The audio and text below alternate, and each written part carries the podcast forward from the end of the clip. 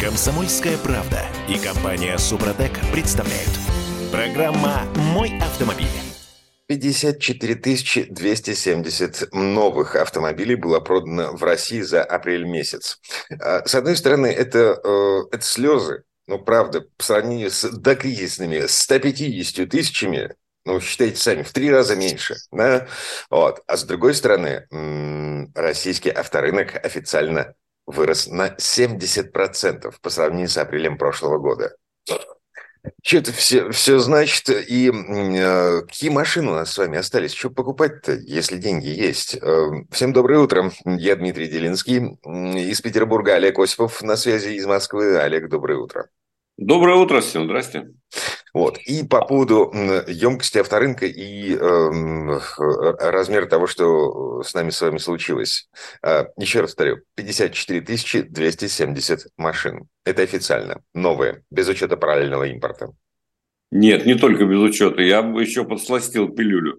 По данным автостата, 75 600 автомобилей было продано. А, а это уже с, уч- с учетом параллельного импорта. Mm. С учетом параллельного импорта и с учетом тех компаний, например, Черри, достаточно крупный игрок на российском рынке в последнее время, а, они дают только квартальную отчетность. Поэтому апрель, он как бы выпадает. Но если все набрать, то получится 75 600. Что, в общем, тоже немного, потому что а, в докризисные месяцы в 2021 году было больше 100 тысяч, естественно, продавали мы за месяц. Ну, в общем, как-то худо-бедно растет. И главная причина, на самом деле, не столько в дефиците, так сказать, э, сколько в ценах. Цены бешеные были на рынке, и они продолжают таковыми оставаться, с моей точки зрения. Mm. Да, поэтому, э, ну да, будет э, рост, он не может не быть, но он не будет таким стремительным, как раньше встречалось. Лучше а... всего, по-моему, у нас в 2021 году было.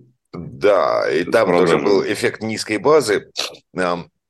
Ну, Если да. кто забыл, э, в 2020 году даже автосалоны закрывали на карантин, а в 2021 году в связи с тем, что автосалоны как бы работали в нормальном режиме, машины были в наличии. Цены были, да, высокими, но, черт возьми, они были не такими высокими, как прямо сейчас, и машины не были в дефиците, и в связи с этим э, был рост. Сейчас мы будем рост наблюдать по сравнению с прошлым годом постоянно, в связи с тем, что в прошлом году рынок фактически остановился.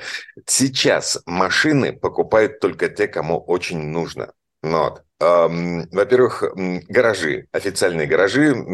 Во-вторых, э, ну, я имею в виду таксомоторные парки, вот, вот это все. А, во-вторых, э, те люди, которые зарабатывают на извозе, ну, в смысле, на передвижении. Э, те люди, которым, ну, в общем-то, уже нечего терять. Эти люди вкладывают деньги в новые автомобили, потому что старый пришел в негодность, бла-бла-бла. А все остальные вот, смотрите, у нас на что-то порядка 50 миллионов водительских удостоверений. Вот.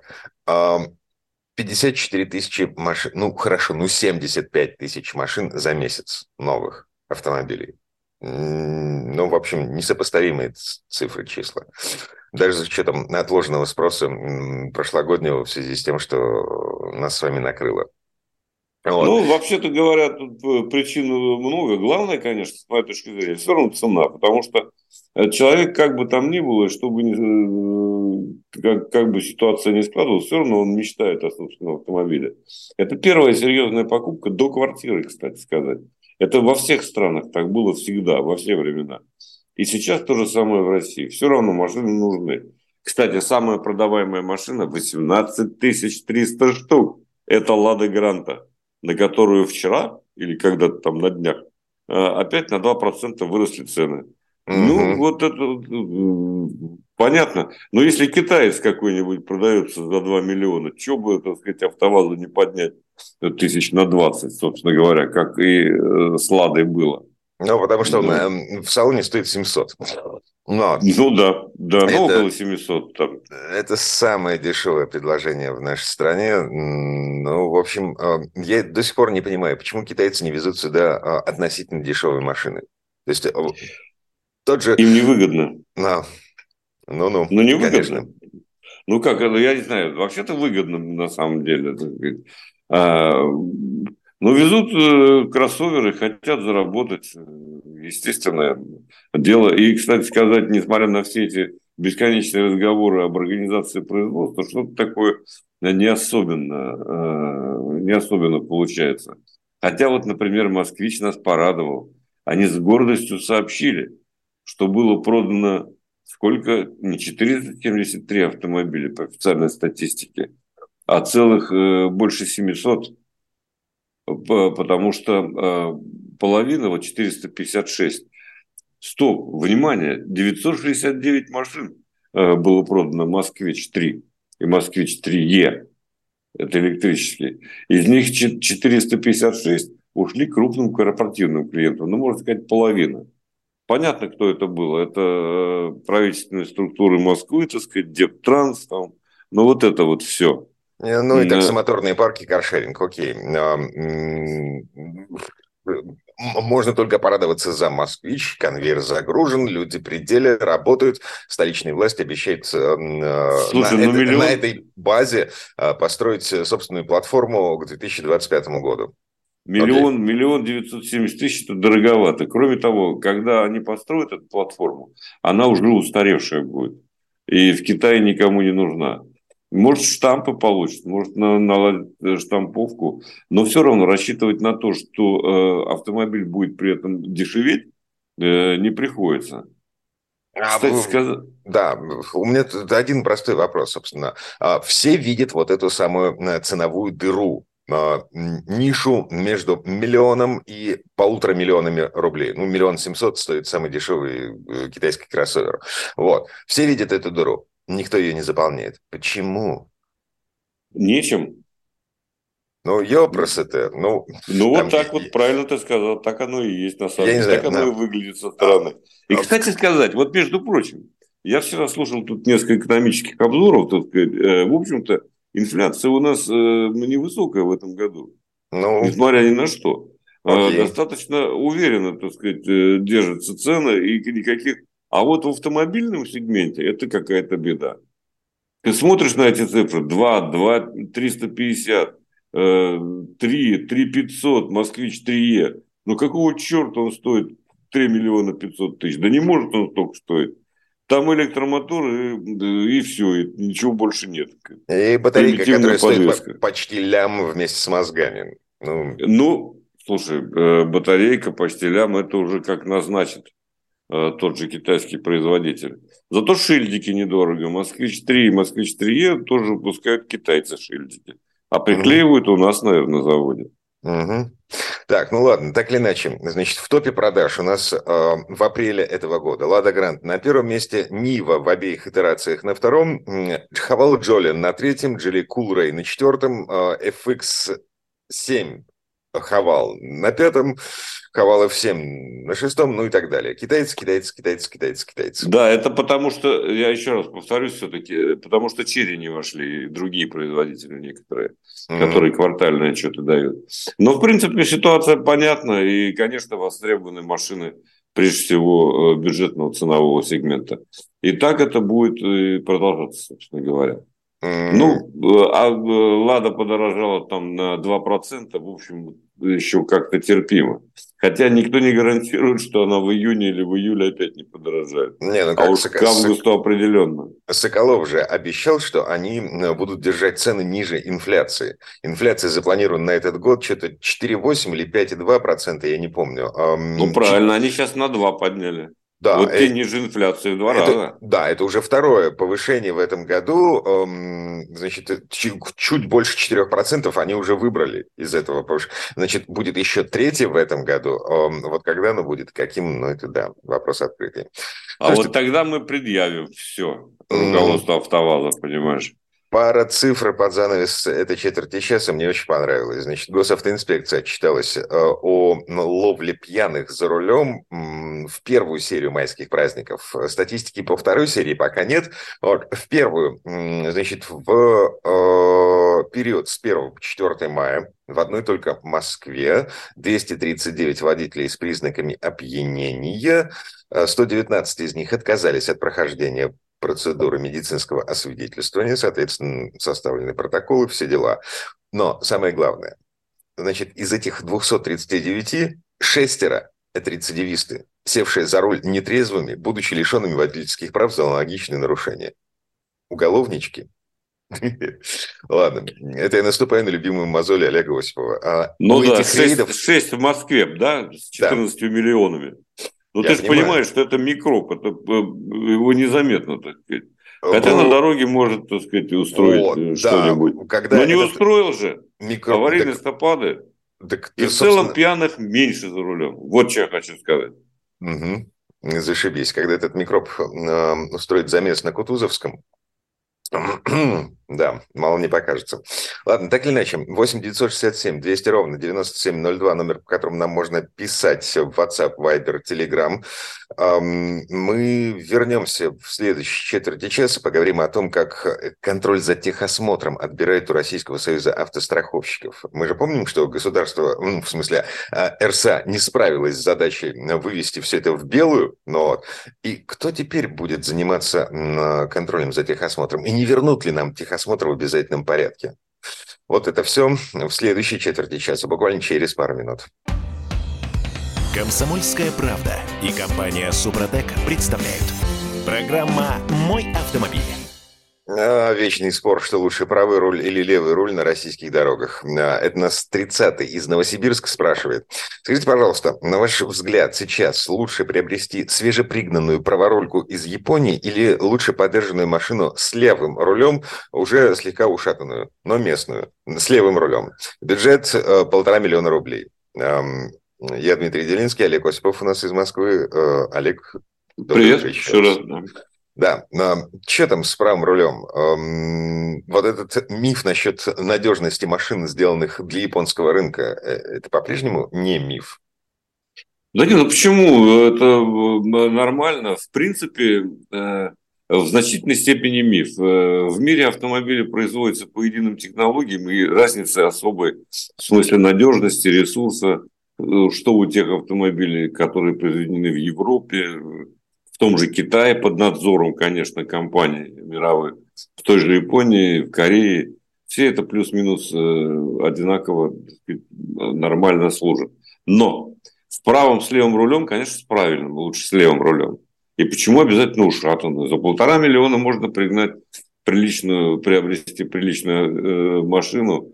Э, да, собственно говоря, даже из Европы есть такие, там, допустим, пола или там что-то еще слегка насчет, Олег, насчет ушатности имелось в виду местная машина, местного производства. Ну, в смысле... Ну, не обязательно из Европы же есть, так сказать, поток э, поддержанных автомобилей. Да, собственно, и у нас э, там тот же пол двух-трехлетней давности нормальные автомобиль Шкода Рапид, так сказать, допустим, вот из бюджетного сегмента. Да. Они даже меньше можно приобрести сейчас. Дожили, докатились, значит, Шкода а Рапид. что докатились? Симпатично. Бюджетные полтора машины. миллиона рублей, я понимаю. Ну вот, но это, но это да, это безусловно. Да нет, можно и дешевле найти. Короче говоря, надо подумать. Я рекомендую все-таки нормальный левый руль, э, на самом деле. Не потому, что там кто-то собирается запретить. Сейчас об этом речь не идет, насколько я себе представляю. Э, но, в принципе, э, удобнее и правильнее и безопаснее ездить с нормальным расположением руля. Хотя никто вас останавливать за праворульную машину не будет. Mm. Пока еще. Пока. Слушайте, я тут слышал э, вообще фантастическое совершенно мнение. Оказывается, французские машины вполне ничего себе надежные, ремонтопригодны. Угу. А у них есть одна история такая, допустим, да, они начинают э, трещать. Там э, все дело в мелочах, в пластике. Вот в этих вот э, э таких пистончиках э, э, пластмассовых, да. Вот они, э, посмотри на Рено трех-четырехлетнюю, ну. допустим. Ну, тут тоже, так сказать, неприглядно. А, Все, что а, недорого... Рено, Рено, Рено, в смысле французское, или Рено румынское, в смысле дача? Да нет там особой разницы. Все компоненты плюс-минус одинаковые. И уж этот пластик, он везде хорош. Они просто, понимаешь, если автомобиль э, дешевый, на чем-то надо экономить, ну, если недорогой. Так... Вот и все. И то же самое с китайцами, кстати сказать. Кто сказал, что у них все это Э, будет выглядеть э, так же хорошо, как сейчас, через пять лет? Никто. Таких данных нет. Um... Те, те машины, которые сейчас в массовом порядке появляются в России, они, в общем, э, можно сказать, совсем свеженькие модели. Ну, короче, Нет, мое личное мнение. Э, правый руль, свежепригнанный из Японии, будет жирнее за те же полтора миллиона рублей, чем даже, ну, допустим, наверное, европейская да, машина. Так. Да. Ладно, давайте по поводу техосмотра. Тут слух Какая пришел. серия? Серия да. какая у нас? Да черт его знает. Группа сенаторов внесла в Госдуму проект закона, по которому у Российского союза автостраховщиков отбирают контроль за станциями техосмотра в связи с тем, что, я цитирую, РСА занимается несвойственной для себя функцией, из-за чего сохраняется проблема фиктивного техосмотра, коррупция, мошенничество, бла-бла-бла. И в связи с этим да, да. нужно передать техосмотр тем людям, которые занимаются контролем, контролированием выполнения э, государственных требований на профессиональном уровне. Этим занимается Росаккредитация. Есть такая организация в нашей стране. Эм, Что-то как-то тревожно мне. Слушай, между прочим, вот эта история, этот сериал, Э, идет у нас уже 12 лет. 2011 года, если мне не изменяет память. Угу. Да, мы, то, это сам, одна из самых неудачных реформ, которая была затеяна в свое время. Ой, слушай, Абсолютно. Да. Ты, да. ты, ты мне напомнил. Я, я вдруг внезапно осознал, что, значит, полицию у нас, о, господи, милицию переименовали в полицию, таможня а, лишилась права возбуждать уголовные дела по статье контрабанда. Контрабанда стала декриминализована. А, и Российский союз автостраховщиков получил контроль за станциями техосмотра. Все при одном президенте Дмитрия Анатольевича Медведеве. Да, э, хорошо. Значит, смотри, какая история. Э, главное, что нам-то от этого чего? А нам от этого только одно, что все станет дороже. Это точно совершенно. Уже подорожало, так сказать, э, э, страховка, и уже подорожал техосмотр, э, когда им разрешили, так сказать, там эту вилку установили новую. Но. с прошлого, да и с этого года. Но главное от этого, э, во-первых, ничего не изменилось. А во-вторых, наверное, я не знаю, логично, конечно, что э, Росаккредитация, она профессионально занимается этим. Но Росаккредитация уже затребовала 20 миллионов ежегодно на зарплату тех людей, которые будут следить за этим. Да? А кто будет следить за этими людьми, которые следят, это второй вопрос. Это тоже обойдется недешево. Нет, но с другой Главное, стороны, что... если им зарплат не платить, они же э, что, а, они сядут на кормление, они будут э, брать деньги да. с тех же самых станций техобслуживания. Послушай, я вот э, сейчас скажу так сказать, э, две простые вещи. Во-первых, что нужно знать нашим уважаемым слушателям? Что полис ОСАГО можно приобрести без диагностической карты, если вы э, частный владелец автомобиля. То есть вам не имеет да. права отказать в полисе ОСАГО. Вот это надо помнить. И не надо пугать людей. Диагностическая а... карта нужна в том случае, если вы занимаетесь частным извозом, эта машина работает в такси, либо в грузоперевозках. Это во-первых. Во-вторых, да. диагностическая карта нужна в том случае, если вы ставите машину на учет. Но ну она поменяла владельца. Либо там вы внесли какие-то изменения в э, конструкцию автомобиля. Это да. Угу. Вот. Но, а второе, э, я просто вижу то, что происходит в Москве. Не надо далеко ехать на какую-то дальнюю станцию. В Москве э, у меня офис у нас э, рядом с высоковольтным проездом. Вот там всегда э, столпотворение, достаточно узкая дорога, и там мешают проехать таксисты. Они в массовом порядке приезжают вот на это пресловутое ТО, там проходит, я не знаю, сотни автомобилей э, просто мгновенно. Слушай, а... так эти госавтоинспекции же объявила о том, что они еще с прошлого года начали в подозрительных случаях обращать пристальное внимание на вот эти самые левые диагностические карты, а, в том числе алгоритмы считают пропускную способность станции техобслуживания. То есть если... А почему они левые? Они нормальные, правые. Да, абсолютно нормальная карта, а, выписанная без заезда на станцию техобслуживания. Угу. Не, может, они заезжают, почему нет? Вот я не говорю, там очередь стоит из них, они мешают проезду. Я просто там езжу каждый день практически. Ну, может быть, сейчас реже. И вижу это постоянно. Так, так ну, ну вот там чем? такой пункт. Угу. Я просто хочу сказать, что это значение совершенно никакого не имеет. Росаккредитация, РСА. Какая разница, в конце концов? Они как ездили, так и будут ездить, потому что им надо э, выживать. Понятно, что тратить время и много слишком денег на эту историю никто не будет. Ну, ясно, следить, да, конечно, тем более за состоянием автомобиля и такси необходимо. Э, но организовать по уму это все невозможно. Э, может быть, все-таки стоит присмотреться. А кто вообще этим занимается? В Германии, например, да, там такие строгие достаточно правила по этому поводу. Там АДАК э, выпускает наклейки специальные под лобовое стекло. Без них ездить нельзя. Да? Может быть, как-то так устроить это все дело? и обойтись без этих 25 миллионов ежегодно. А АДАК это кто? Далее. Это кто вообще АДАК? Ну вот, это общественная это, организация, это государственная да, контора? Да, это не государственная организация, никакого отношения ни к полиции никому не имеет. Это, ну, грубо говоря, общество автовладельцев, э, союз автомобилистов. Вот э, типа ассоциация автомобилистов нашей российской, да. Поэтому, mm-hmm. э, поэтому все очень, э, на самом деле, устроено разумно, и кроме всего прочего, ну, понятное дело, что должны заниматься обслуживанием и тех, проверкой технического состояния все-таки не отдельные какие-то ТО за 300 тысяч, как они утверждают, там купить оборудование и вперед.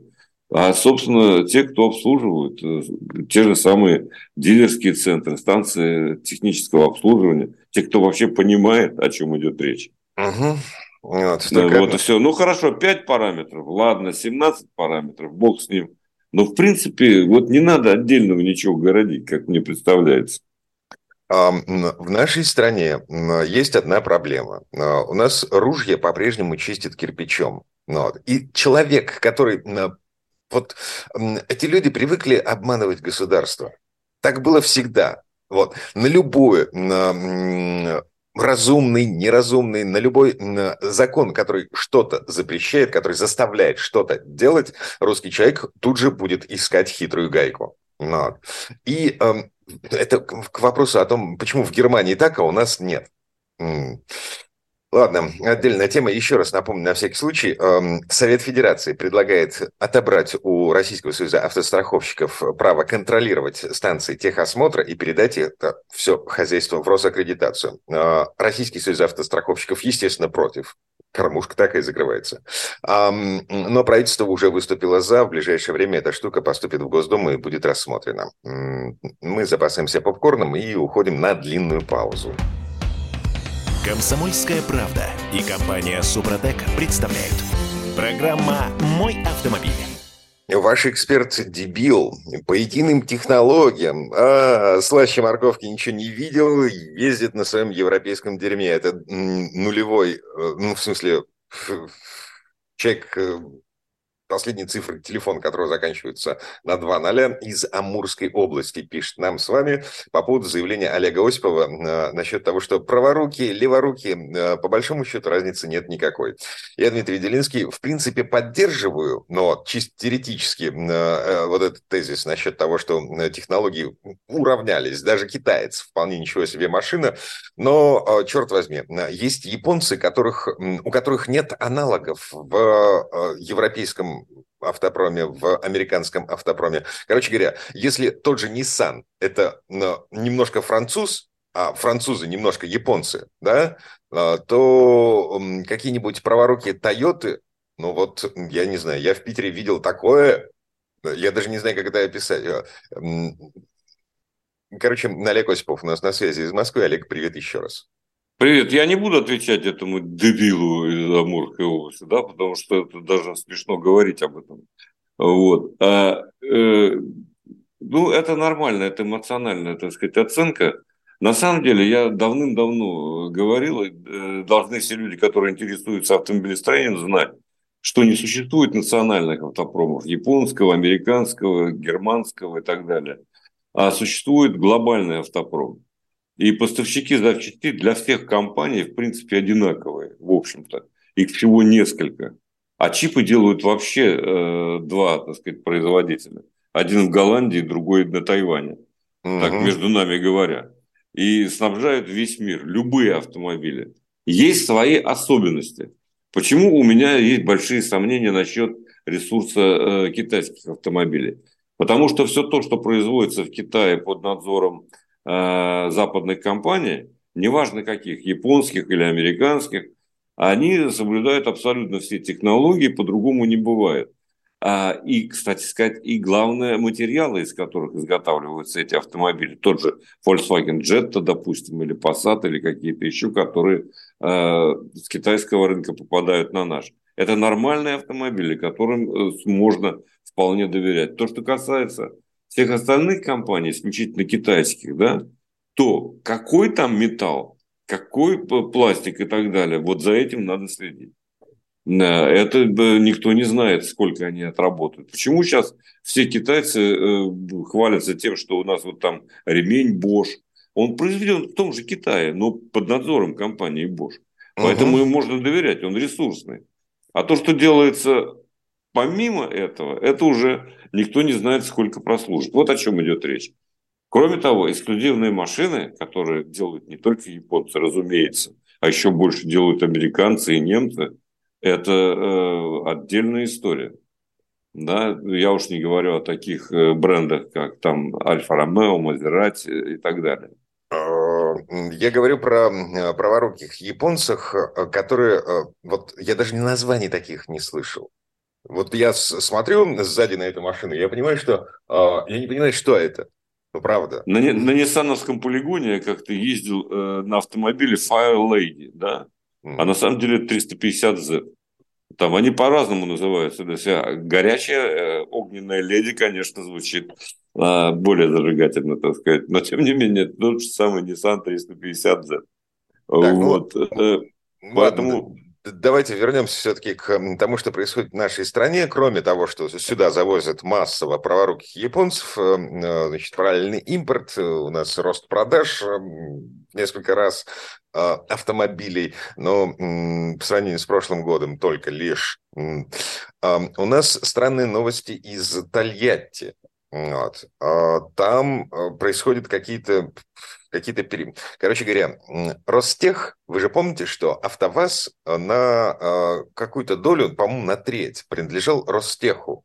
Две трети французы, Рено, Ниссан, треть Ростех. Так вот, не появились новости о том, что Ростех выходит из АвтоВАЗа.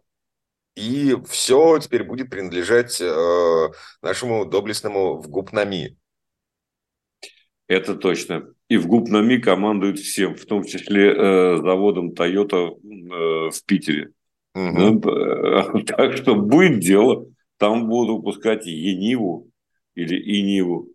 Ну, Енива, Енива – это разработка концерна Алмаз Антей. Вот. Они не только Кстати, ракеты умеют делать, но еще и... Я вот посмотрел так. симпатичный автомобиль, между прочим. Фотографии-то есть, допустим, на сайте Автоньюза. А, а, он очень подозрительно похож на китайский. Э, так, по, по всем э, параметрам. Э, вот на эту новую серию, которая достаточно современно выглядит. Более того, с запасом по прочности на несколько лет вперед. И это тоже неплохо выглядит. Так Весь вопрос же... в том, да, сколько Олег, он будет стоить. Да. Там, там же главное – это тележка. Вот. На, на тележку ты можешь надеть вообще что угодно. Но. А вот тележку, да, сделали, спроектировали э, спецы из Петербурга. Вот, не сам Алмаз Антей, конечно, вот, наемные спецы, ну ладно, это отдельная история. Так или иначе, э, у меня странное ощущение того, что Ростех бросает, э, ну, не на произвол судьбы, но на вгубнами бросает э, АвтоВАЗ целиком. Вот, Ростех отказывается участвовать в том, что происходит в Тольятти.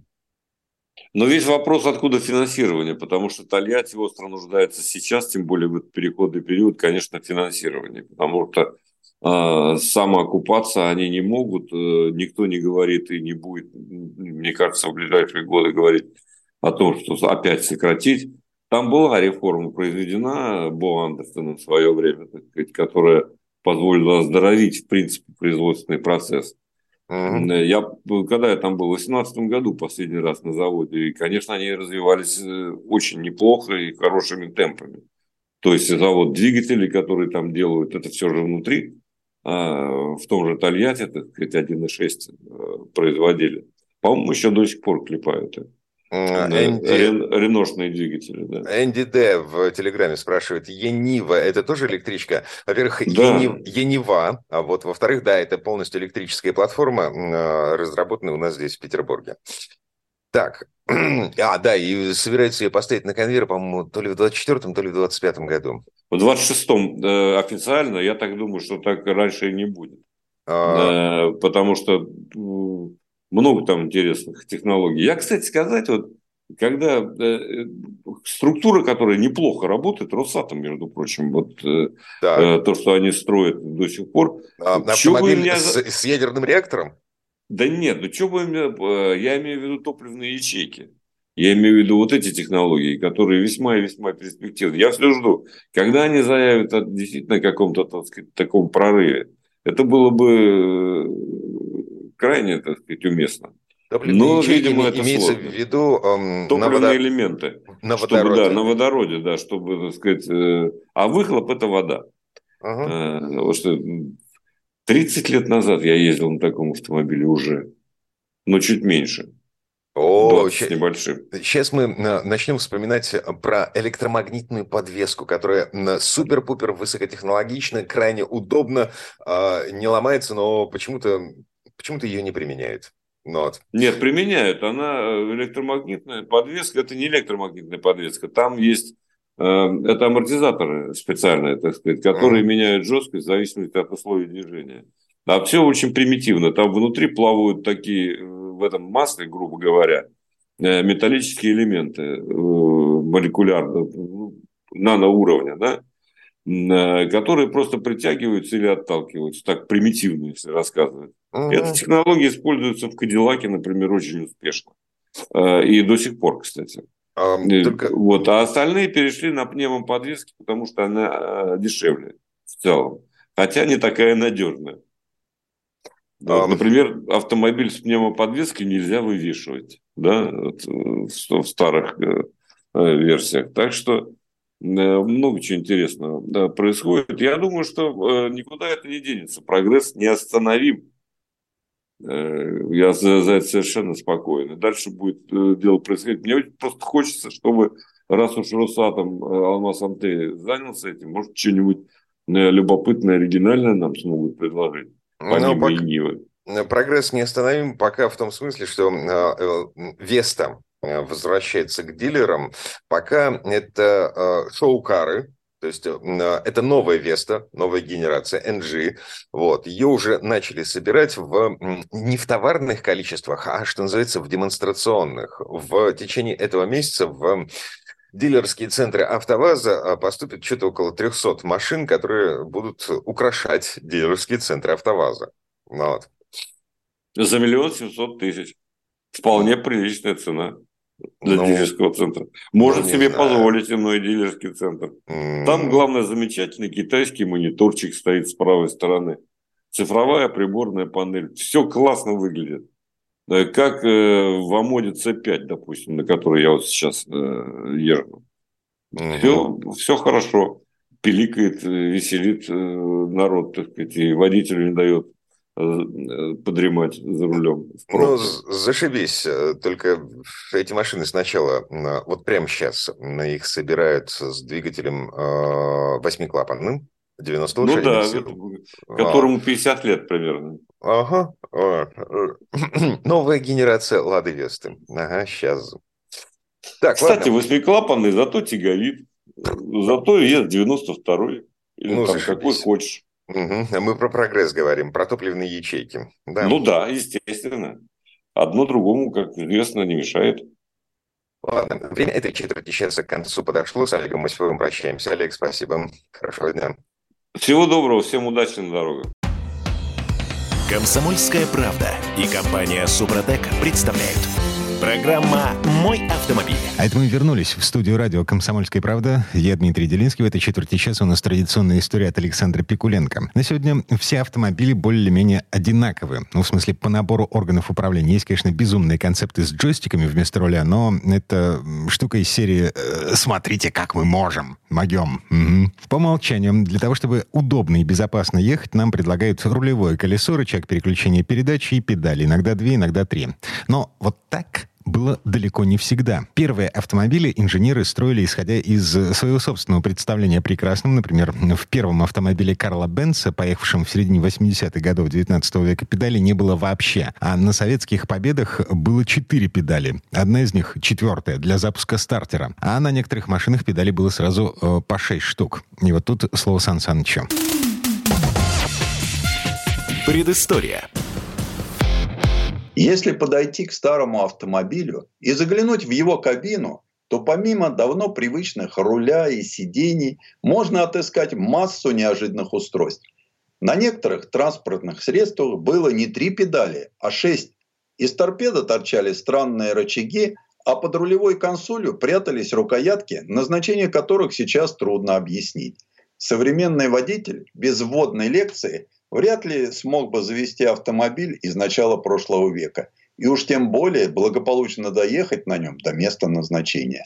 В общем, несмотря на кажущуюся простоту конструкции, управлять старыми автомобилями было непросто. От шофера требовались специфические знания для обслуживания транспортного средства и ловкость для того, чтобы орудовать шестью педалями одновременно вместе с другими рычагами и переключателями.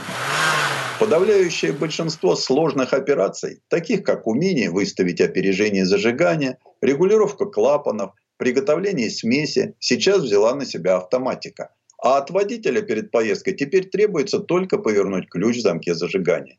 А еще на сегодняшний день все автомобили обладают общими функциями. Каждая машина имеет определенный набор органов управления, позволяющих удобно и безопасно ехать, не обращая особого внимания на работу рулевым колесом, педалями и рычагом переключения передач. Но так комфортно было далеко не всегда. Первые автомобили строились конструкторами по своим соображениям и по удобству сборки машин. Расположение педалей в автомобиле изначально и вовсе не было сложной задачей для производителей. К примеру, в первом самоходе Бенца – выпущенного в конце 80-х годов XIX века, педалей не было вообще. Вот как это было сделано на первом в мире автомобиле, то есть на Benz Patent Motor Wagen. Водитель имел в своем распоряжении поводок вместо рулевого колеса и рычаг газа и нейтрали, а заодно и рычаг тормоза. Однако именно такое расположение рычагов и ручек не всегда можно было найти в других автомобилях. В тот пионерный период каждый конструктор сам решал, как сделать ему органы управления и как их расположить. Педали в автомобилях Benz, да и Daimler тоже появляются только на рубеже 19-20 веков. Водитель теперь может сосредоточиться на движении, но ему все равно приходится одной рукой, управляя уже круглым рулевым колесом, другой все время двигать рычаг опережения зажигания – а ногами управлять газом, тормозом и педалью сцепления. Практически каждый производитель самоходных экипажей использовал свои собственные решения. Например, педаль акселератора часто размещали посередине. Еще более сложную систему управления использовал Генри Форд в своей модели Т. В нем не было педали газа, эта функция была отдана рычажку справа от рулевого колеса. На полу же было три педали. При запуске водитель нажимал на левую педаль, и автомобиль начинал медленно двигаться. Потом водитель добавлял газ рычажком на рулевом колесе. Средняя педаль использовались только для включения заднего хода и только после полной остановки автомобиля. Это было сделано для того, чтобы не было случайного включения заднего хода при движении вперед. Правая педаль отвечала за тормоза. А вот сегодняшней общепринятой системе мы обязаны немецкой армии. В 1908 году там было принято решение об унификации расположения педалей в военной технике. А затем был введен сегодняшний порядок. Сцепление слева, тормоз по центру, газ справа. Идея заключалась в том, что армейские водители не будут ошибаться во время вождения, независимо от того, с каким транспортным средством они имели дело раньше. Причем на педалях частенько штамповали надпись. Она не только информировала о назначении, но и обеспечивал лучшее сцепление. Интересный факт. Педаль акселератора всегда была плоской. Педали сегодня самый недооцененный элемент в автомобиле. Современные автомобили знают только то, что они есть. Мы не думаем об их форме или как они работают. Мы пользуемся ими интуитивно и почти никогда не смотрим туда, где они установлены. Если, конечно, мы не пылесосим салон и чистим коврики. Мы также не задумываемся об их функционале. Ведь мы точно знаем, что слева это сцепление, в середине тормоз, а справа газ. Это решение отлично работало до конца 30-х годов, когда появились первые автоматические коробки передач, начиная с американских машин. Педаль сцепления стала в них ненужной. Но пришла и неожиданная опасность. Водители, которые пересели из автомобилей с механической коробкой передач на автоматические машины, не сразу избавились от рефлекса сжать на педаль сцепления. Было много несчастных случаев, когда водитель рефлексивно искал сцепление во время езды, а потом левой ногой сильно нажимал на педаль тормоза. Автомобиль вставал как вкопанный, и в него въезжала машина, которая двигалась сзади. Так что в автомобилях с автоматической коробкой передач мы не найдем третью педаль. Сцепления здесь нет, и наша левая нога просто опирается на площадку во время движения. А вот на Мерседесе 50-х годов только широкая педаль тормоза и газ. Педали сцепления нет, потому что это так называемая система Hydrack – автоматическое гидравлическое сцепление. Правда, это была очень ненадежная конструкция. В эти же годы на некоторых автомобилях можно было увидеть еще одну педаль, имеющую очень интересное назначение. Это был привод централизованной системы смазки элементов подвески. Через каждые 200 километров пробега требовалось нажимать по три раза на педаль механического привода насоса, который шприцевал жидкую смазку в шкворне и другие механизмы подвески.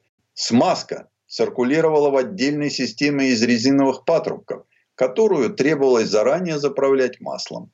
Правда, работала система не лучшим образом, и в последующие годы от нее отказались. Еще одна педаль отвечала за переключение света фар с ближнего на дальний.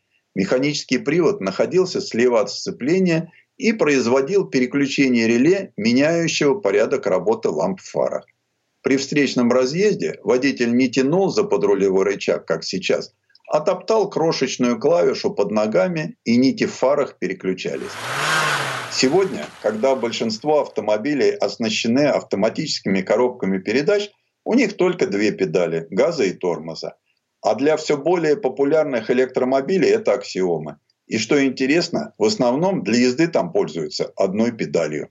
Скорее всего, через несколько лет стандарты управления сильно поменяются. Производители автомобилей начнут отказываться от привычных способов организации управления и внедрять новые технологии.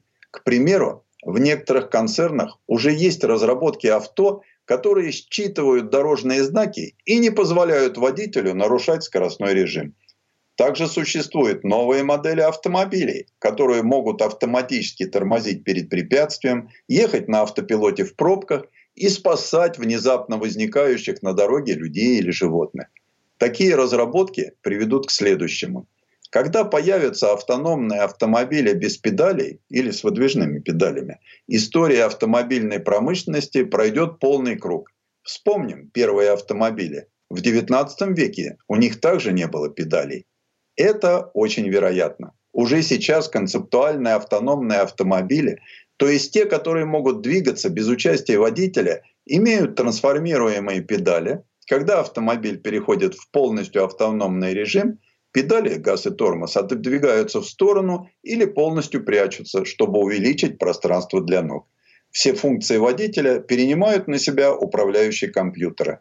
Автомобиль ускоряется там, где это возможно, замедляется там, где это необходимо, останавливается на светофоре и сам реагирует на ситуацию на дороге. И вот в чем вопрос. Сколько педалей останется в машине? Две, три или, может, они вообще исчезнут? Предыстория. Сан Саныч, спасибо. Это был Александр Пикуленко, летописец мировой автомобильной индустрии. И у нас на этом все на сегодня. Дмитрий Делинский, радио «Комсомольская правда». Берегите себя. Программа «Мой автомобиль».